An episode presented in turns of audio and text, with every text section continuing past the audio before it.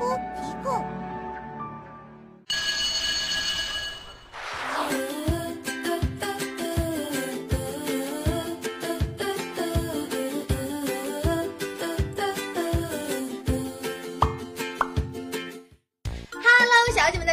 是马喵喵，奇葩趣闻囧囧哒。网约车这两年备受年轻人的追捧，但是网约车的安全问题也一直是个隐患。近日，一条女子坐网约车丢了苹果手机，司机称“陪我一次就还你”的新闻刷爆了各大网络。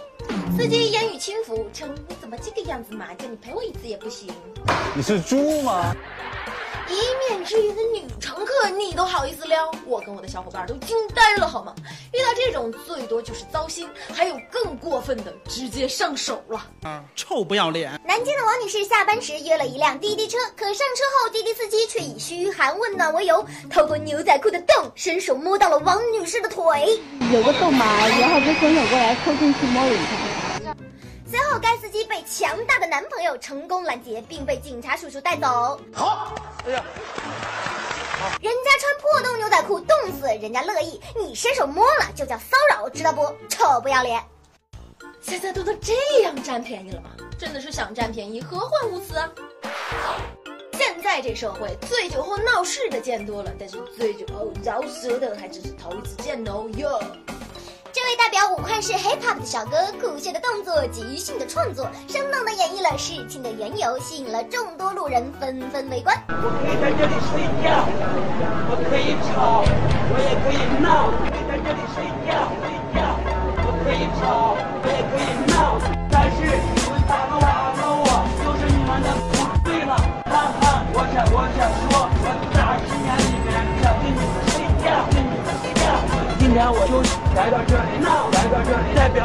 表武汉的 hiphop 跟你睡觉，所以我会我可以可以跑，可以跟你闹，就跟你睡觉，我会给我跑，我会给我闹，哈哈，我会保证我和你们睡觉，睡觉是我们的需要，我们需要无理取闹，哈哈，这里闹，来到这里闹，只是代表武汉的 hiphop 想跟你睡觉，给我对他打了出来电话，对对对，报他打到这里，我说你有没有麻烦你睡觉，我说你会我我会打报，有有电话会打是我的 hiphop 到来报 hiphop 是我们的需要。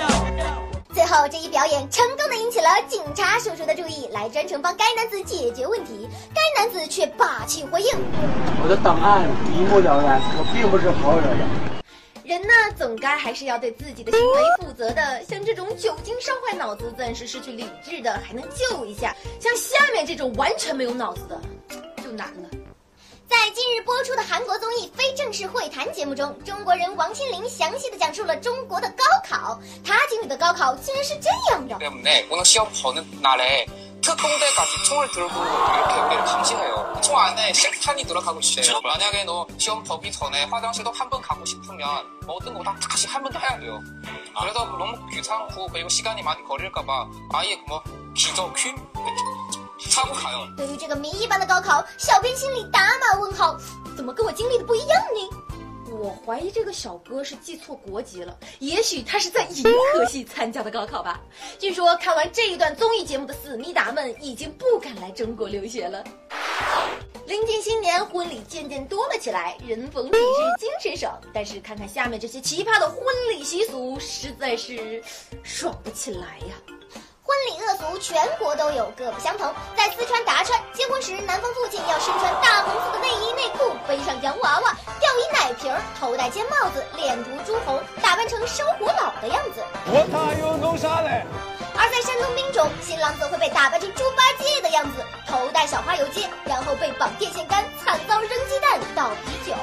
我忍不了。真的是辣眼睛啊！吓得我赶紧去看了看维密大秀，拯救我的眼睛。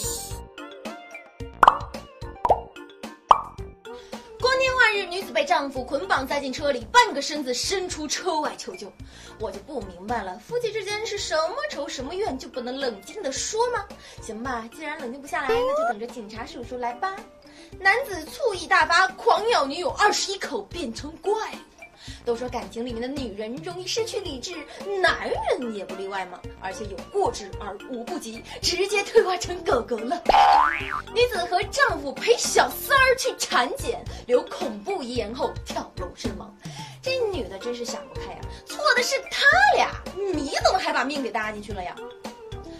武汉男子出门买菜回来之后，发现家被强拆成废墟，短短的半个小时，两层楼就被夷为平地。这应该是熊先生买的最贵的一次菜了，心疼三秒钟。好啦，到这里本期的节目就结束了，赶紧拿出手机扫一扫这个二维码，喜欢我的就去关注我的微博马喵喵。好啦，九月路况每天更新，明天见。